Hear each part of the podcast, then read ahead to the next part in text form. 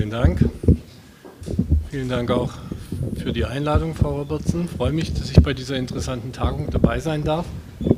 Sie sehen, äh, dass äh, der Rechner noch ein bisschen braucht, äh, um hochzufahren. Ich muss Sie noch kurz um Geduld bitten. Ich kann in der Zwischenzeit ein bisschen was zu meinem persönlichen Hintergrund sagen. Wir wechseln jetzt etwas die Perspektive weg von den Entwicklern äh, solcher Systeme hin zu einer Perspektive, die eher die Nutzer und Anwender in den Fokus nimmt. Ich bin von Hause aus Kognitions- und Medienpsychologe, arbeite am Institut für Wissensmedien, äh, leite da eine Abteilung für Wissenserwerb mit Cybermedien. Institut für Wissensmedien, der Name ist Programm gewissermaßen. Es geht also um die Frage, wie digitale Medien dafür eingesetzt werden können, Wissen zu vermitteln, Wissen zu kommunizieren. Wir gehen da sehr stark empirisch vor, arbeiten also sowohl mit Laborexperimenten als auch im Feld, um da herauszubekommen, welche Informationsverarbeitungsprozesse bei den Anwendern sich abspielen, wenn sie solche Medien nutzen. Sie wissen vielleicht, dass, es, dass das nicht das einzige DFG-Projekt äh, ist, äh, das es in diesem Bereich gibt. Äh, es gibt ein ganzes Schwerpunktprogramm zu Wissenschaft und Öffentlichkeit, wo es um die Frage geht, wie konflikthafte Evidenz in den Naturwissenschaften vermittelt und rezipiert werden kann. Und wir am Institut haben unter anderem auch ein DFG-Projekt im Rahmen dieses Schwerpunktprogramms, bei dem wir mit dem Deutschen Museum zusammenarbeiten. In dem Falle dieses DFG-Projekts geht es um die Frage, welche Rolle authentische Objekte im Vergleich zu medialen Reproduktionen für Rezeptionsprozesse solcher wissenschaftlicher Inhalte spielen das ist jetzt nicht das Thema, das ich heute äh, Ihnen vorstellen möchte, weil das Thema dieser Tagung ja stärker auch auf diesen Web 2.0-Charakter fokussiert. Wir haben eine ganze Reihe von Projekten, die wir gemeinsam mit Museen realisieren. Wir haben also in den letzten Jahren äh, diesen Bereich des sogenannten informellen Lernens und der Wissensvermittlung mit digitalen Medien in solchen Umfeldern äh, sehr stark fokussiert, arbeiten mit dem Deutschen Museum zusammen, hatte ich schon erwähnt, unter anderem auch mit dem Literaturmuseum äh, in Marbach beispielsweise, mit dem Jüdischen Museum in Berlin, mit dem Herzog Anton Ulrich Museum in Braunschweig, also eine ganz breite Palette auch von unterschiedlichen Inhalten und Museen, die digitale Medien in ganz unterschiedlicher Weise einsetzen. Heute mein Fokus aber auf die naturwissenschaftlichen Museen. Das passt auch ganz gut. Wie gesagt, wir haben sehr viele Erfahrungen gemeinsam mit dem Deutschen Museum gesammelt und ich werde auch ein paar Erfahrungen daraus berichten. Ähm, es geht also darum, die Frage der Potenziale von Web 2.0 in solchen Kontexten. Museen und Ausstellungen sind ja äh, ein ganz zentrales Forum für die Vermittlung naturwissenschaftlicher Inhalte außerhalb der Schule. Ähm, die haben zwar den Ruf, sehr elitäre Institutionen zu sein, ähm, die gewissermaßen nur so das Bildungsbürgertum anlocken. Das ist speziell aber jetzt für naturwissenschaftliche Museen und auch Science Center nicht so stark der Fall. Da haben wir ein deutlich breiteres Spektrum an Bevölkerungsschichten, die da auch erreicht werden.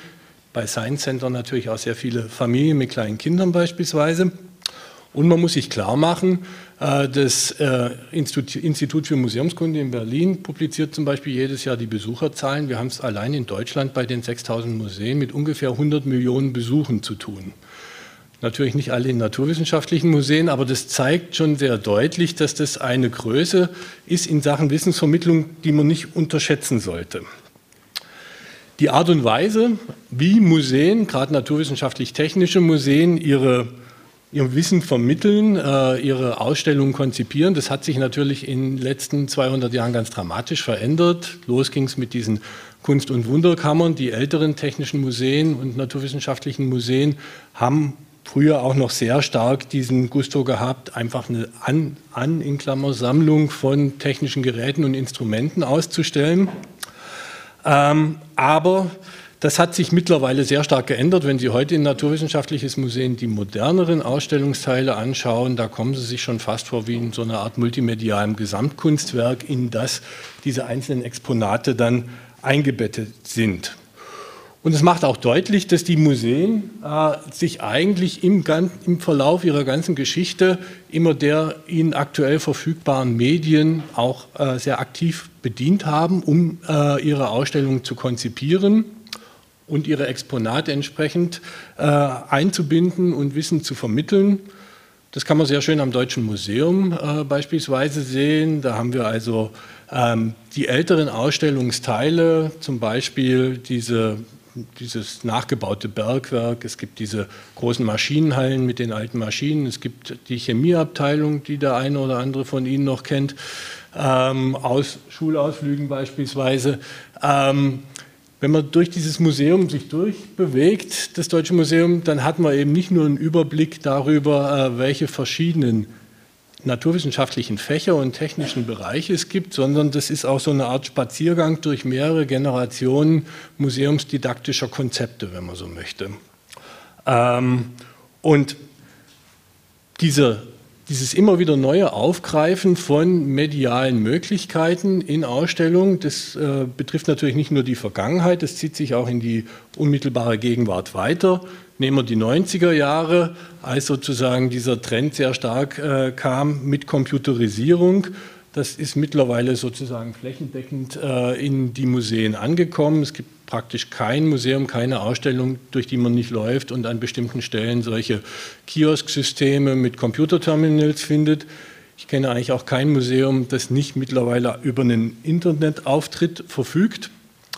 Und wenn man sich dann in die ganz aktuellen, sozusagen in die letzte Dekade begibt, auch da haben wir jetzt innerhalb dieser digitalen Medien eine sehr starke Entwicklung gehabt, ähm, die sich eigentlich beschreiben lässt als diese Hinwendung des Digitalen zum Sozialen, das ist ja auch das Thema der Tagung hier, die mit einer ganzen Reihe von ähm, Konzepten sozusagen verbunden ist. Aus unserer Sicht, aus einer medienpsychologischen Sicht, kennzeichnet sich sowas wie Web 2.0 zum einen dadurch, dass sozialer Austausch in, diese, in diesen digitalen Netzen sehr stark unterstützt und erleichtert wird, indem eine ganze Reihe, eine ganze breite Palette von Social Software Anwendungen verfügbar sind. Ein paar haben wir ja jetzt auch schon kennengelernt. Zweites Charakteristikum wäre, ähm, dass die Nutzer dieser Netze nicht mehr einfach nur Rezipienten sind, sondern auch selber aktiv Wissen generieren können, aktiv Wissen in diese Netze einspeisen können und kommunizieren können, sich darüber austauschen können.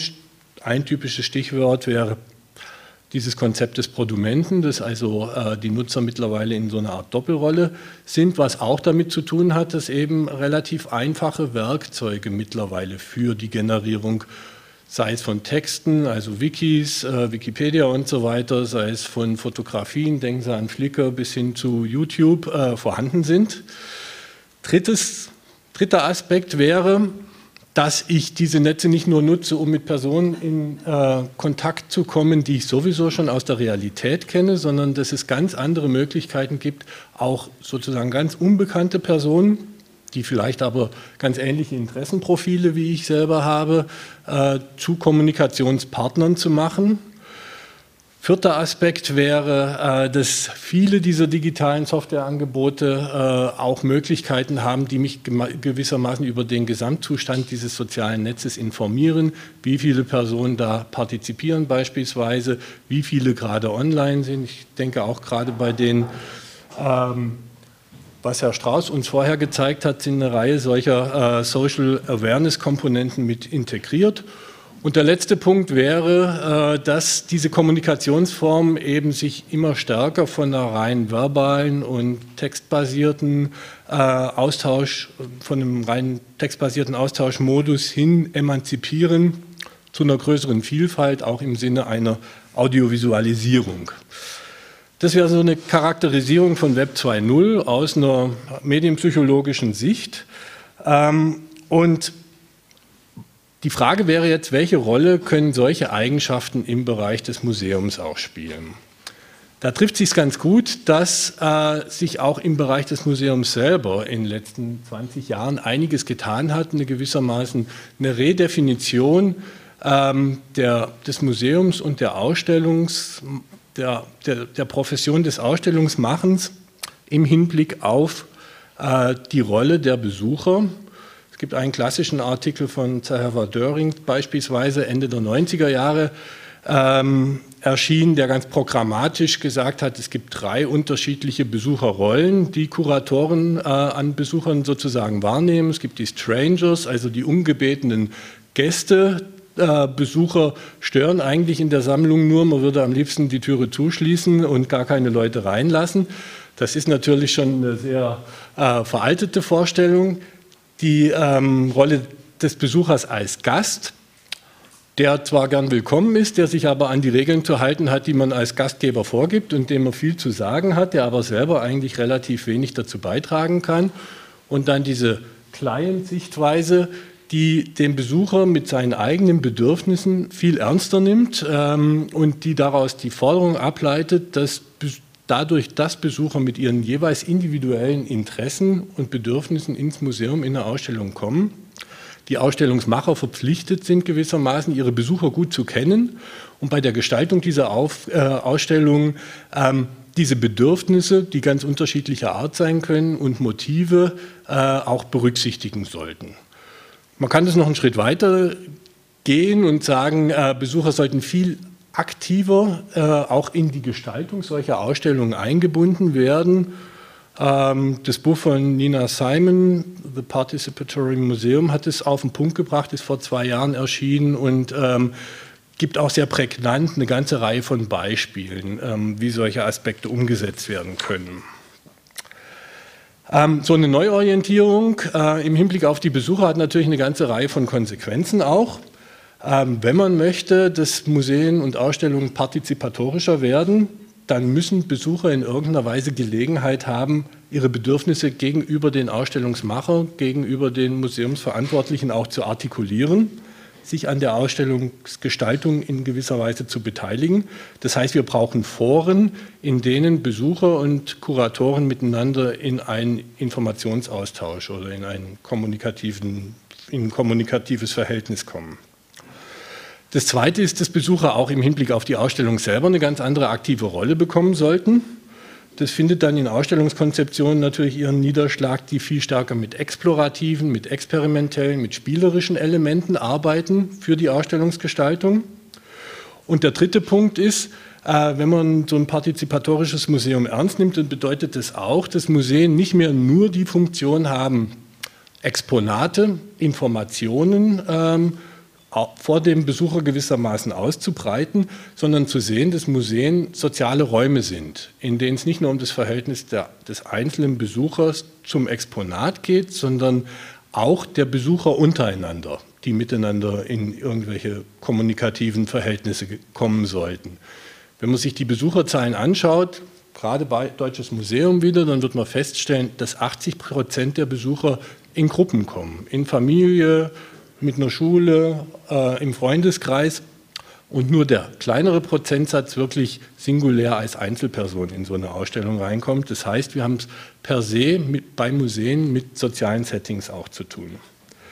Und vor dem Hintergrund liegt es natürlich jetzt nahe, digitale Technologie nicht nur so, wie wir es jetzt mit diesen ähm, Kioskstationen gesehen haben, zur Informationsvermittlung einzusetzen, sondern ähm, auch für Kommunikation und sozialen Austausch in Museen äh, eine Verwendung zu finden.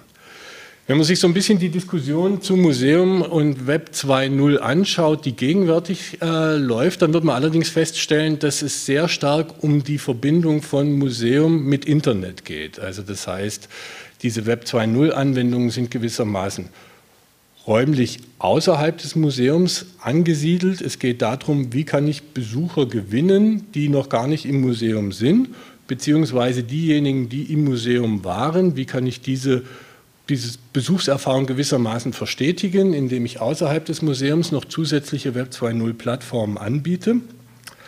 Aber es ist durchaus auch so, dass innerhalb des Museums eine ganze Reihe, also innerhalb einer konkreten Ausstellung, eine ganze Reihe von Web 2.0 inspirierten Möglichkeiten denkbar sind, auf die ich jetzt ein bisschen genauer eingehen möchte.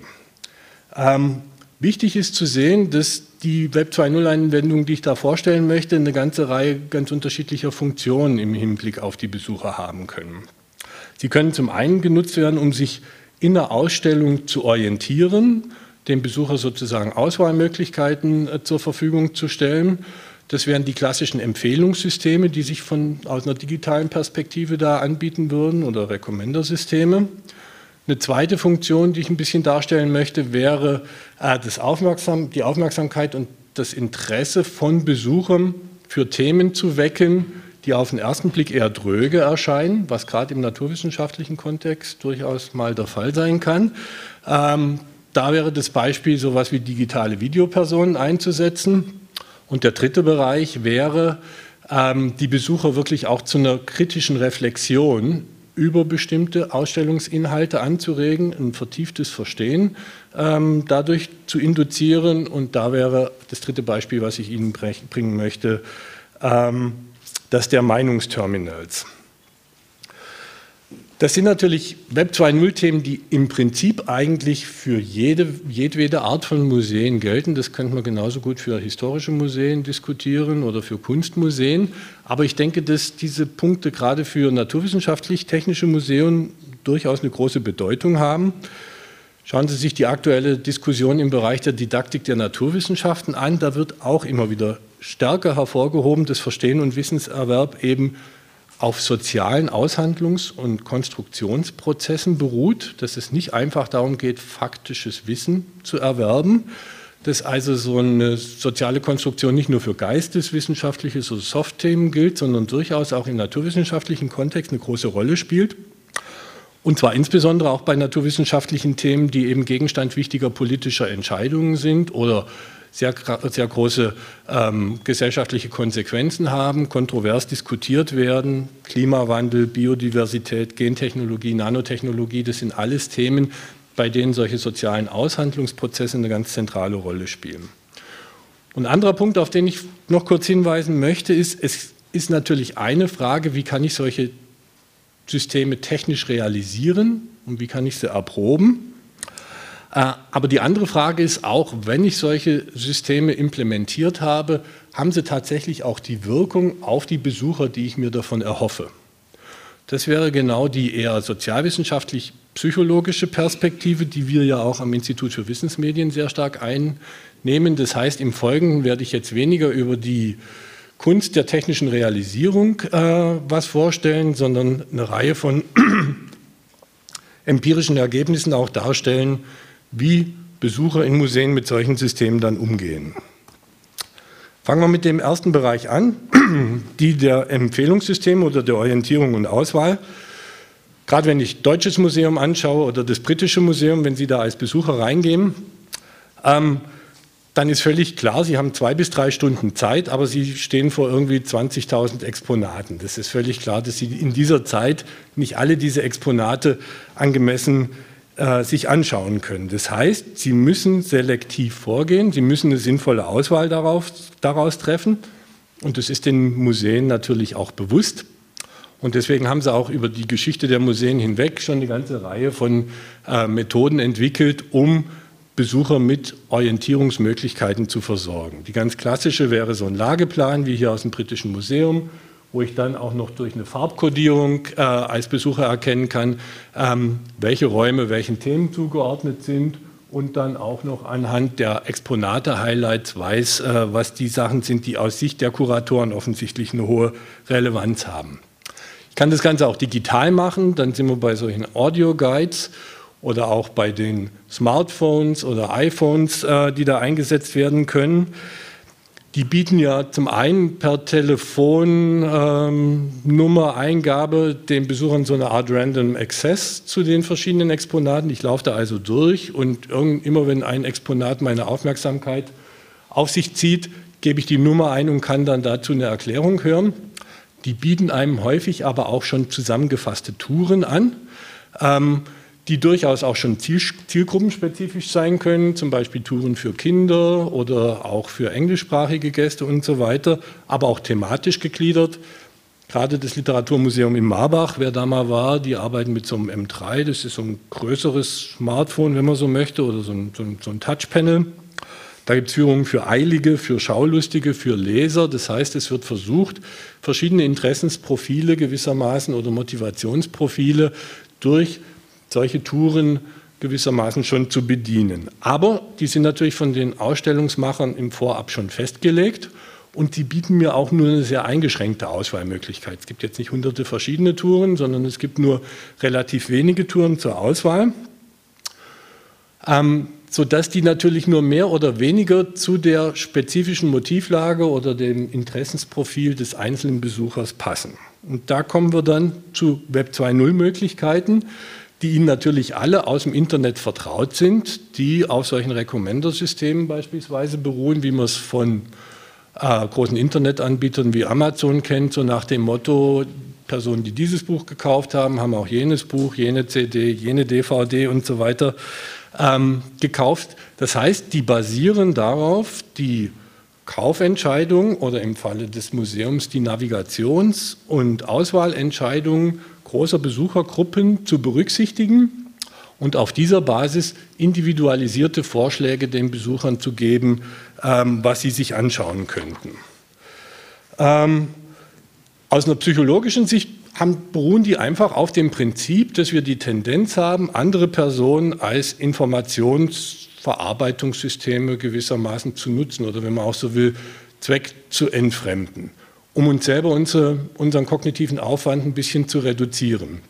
Wenn, wenn ich also weiß, was andere Leute vor mir schon gemacht haben, dann kann ich mir denken, die werden sich ja was dabei überlegt haben, die werden relativ viel großen kognitiven Aufwand da investiert haben. Deren Auswahlentscheidungen kann ich übernehmen, dann kann ich nicht so falsch liegen.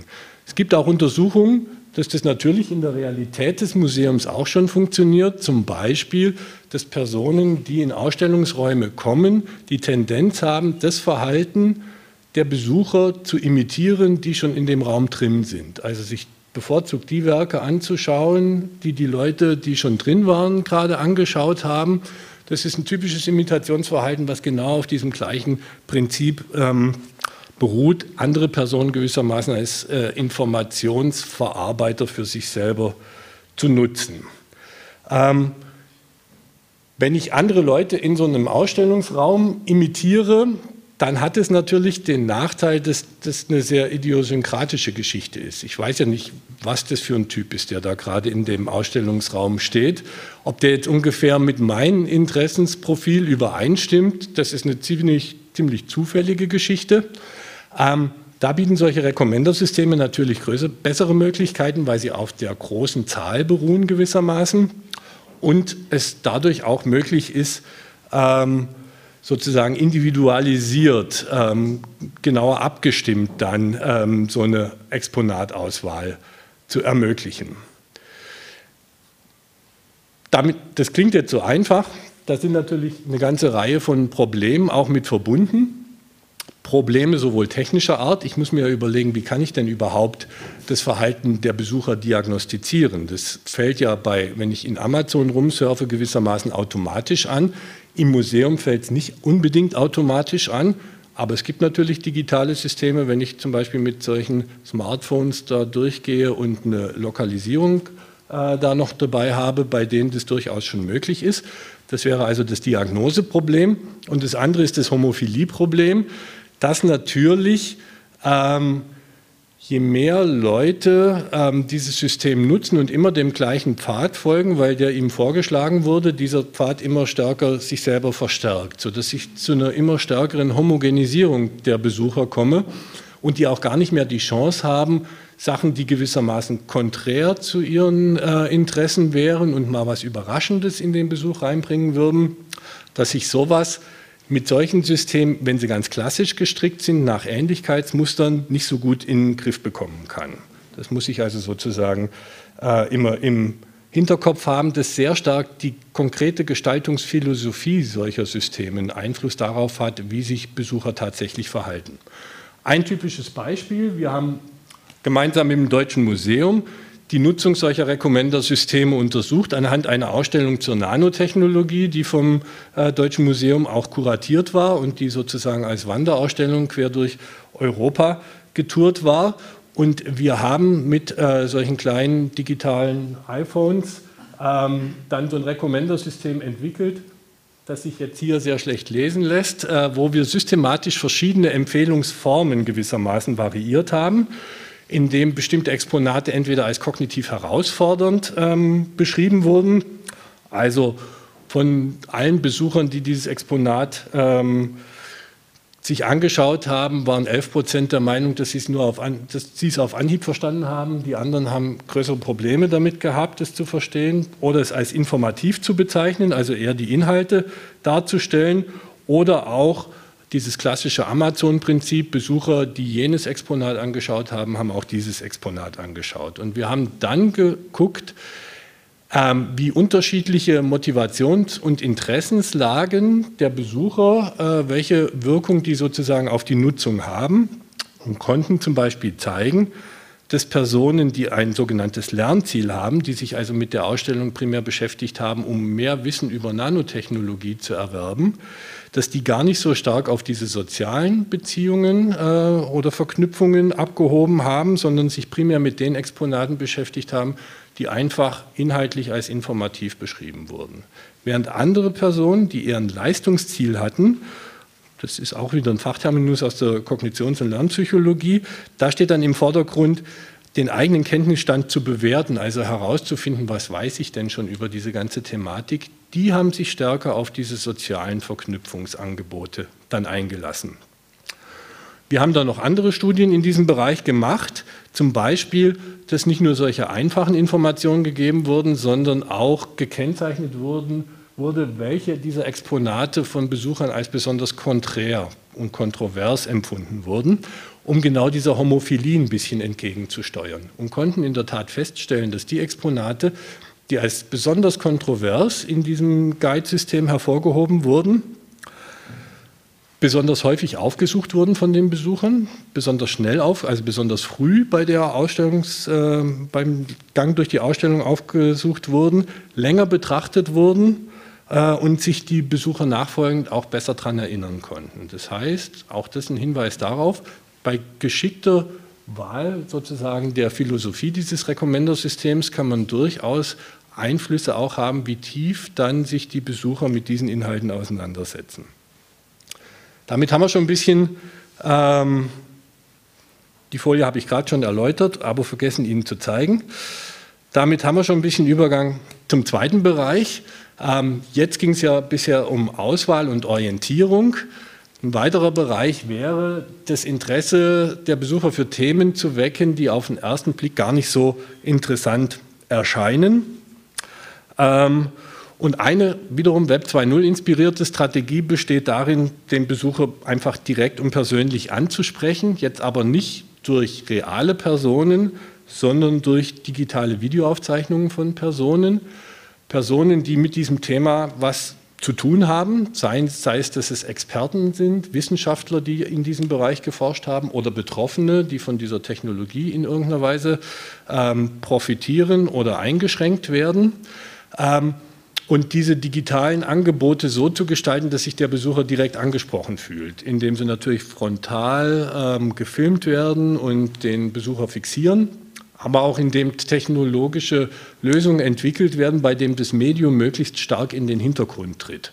Zum Beispiel wie hier links, indem ich ähm, das Videobild auf so eine durch, durchsichtige Glasscheibe projiziere, sodass also gar kein Monitor mehr zu sehen ist, sondern der Besucher das Gefühl hat, die Person schwebt gewissermaßen leibhaftig vor einem. Das ist im Natural History Museum New York oder hier rechts wieder Deutsches Museum, in dem ähm, auf dreidimensionale ähm, Kunststoffköpfe das Videobild projiziert wird, sodass dann der Eindruck entsteht, dass wirklich ein plastisches Gesicht zu einem spricht. Auch ein sehr, ein, sozusagen sehr eindrücklich. Ähm, und die Frage wäre jetzt, was hat dieses direkte Ansprechen für Konsequenzen für die Auseinandersetzung mit solchen naturwissenschaftlichen Themen? Da gibt es eine Reihe von empirischen Befunden von uns selber und auch von Kollegen. Man weiß zum Beispiel, dass solche Videos eine sehr hohe Attraction Power oder eine relativ hohe Attraction und Holding Power haben. Attraction Power heißt die Wahrscheinlichkeit, dass sich ein Besucher einem bestimmten Exponat zuwendet. Das wäre also die Attraction Power. Wie viel Prozent der Besucher bleiben an diesem Exponat stehen? Und die Holding Power wäre, wenn sie stehen geblieben sind, bleiben sie auch länger stehen oder laufen sie gleich wieder weg. Also wie lang kann sozusagen das Interesse aufrechterhalten werden.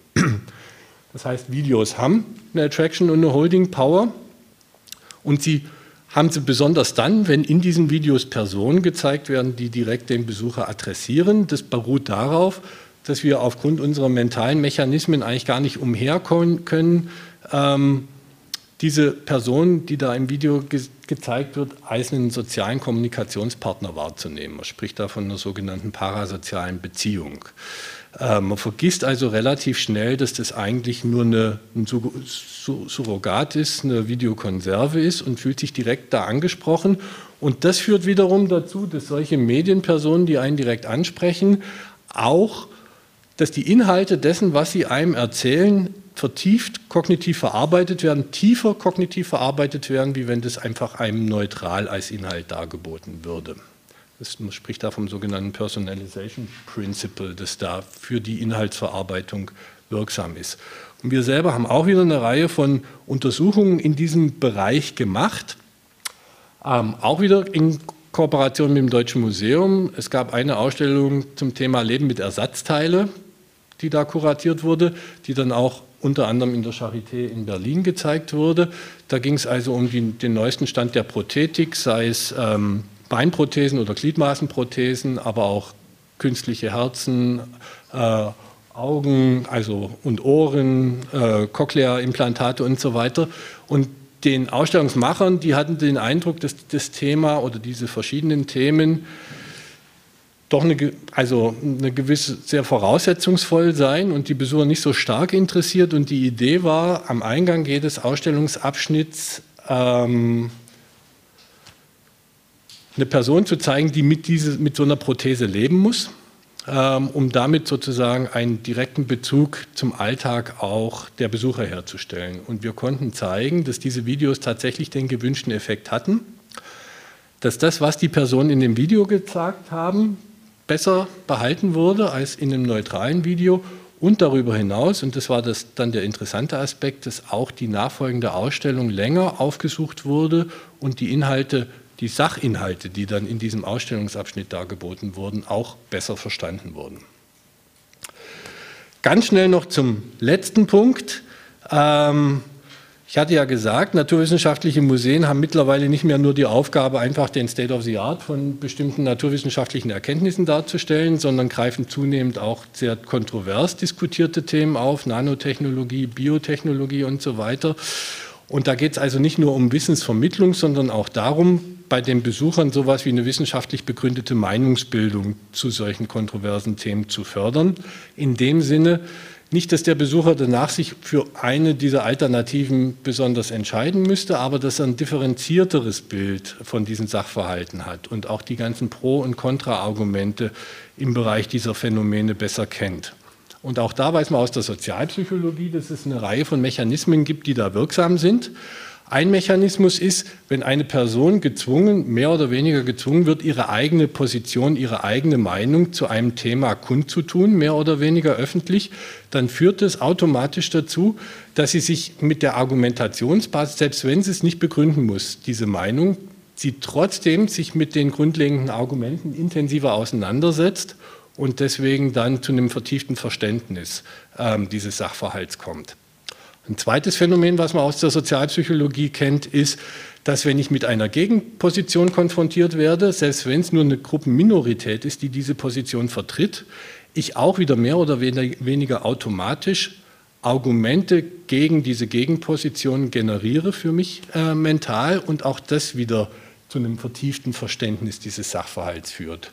Und es gibt mittlerweile in vielen naturwissenschaftlichen Museen solche sogenannten Meinungsterminals, die genau auf diesem Prinzip beruhen.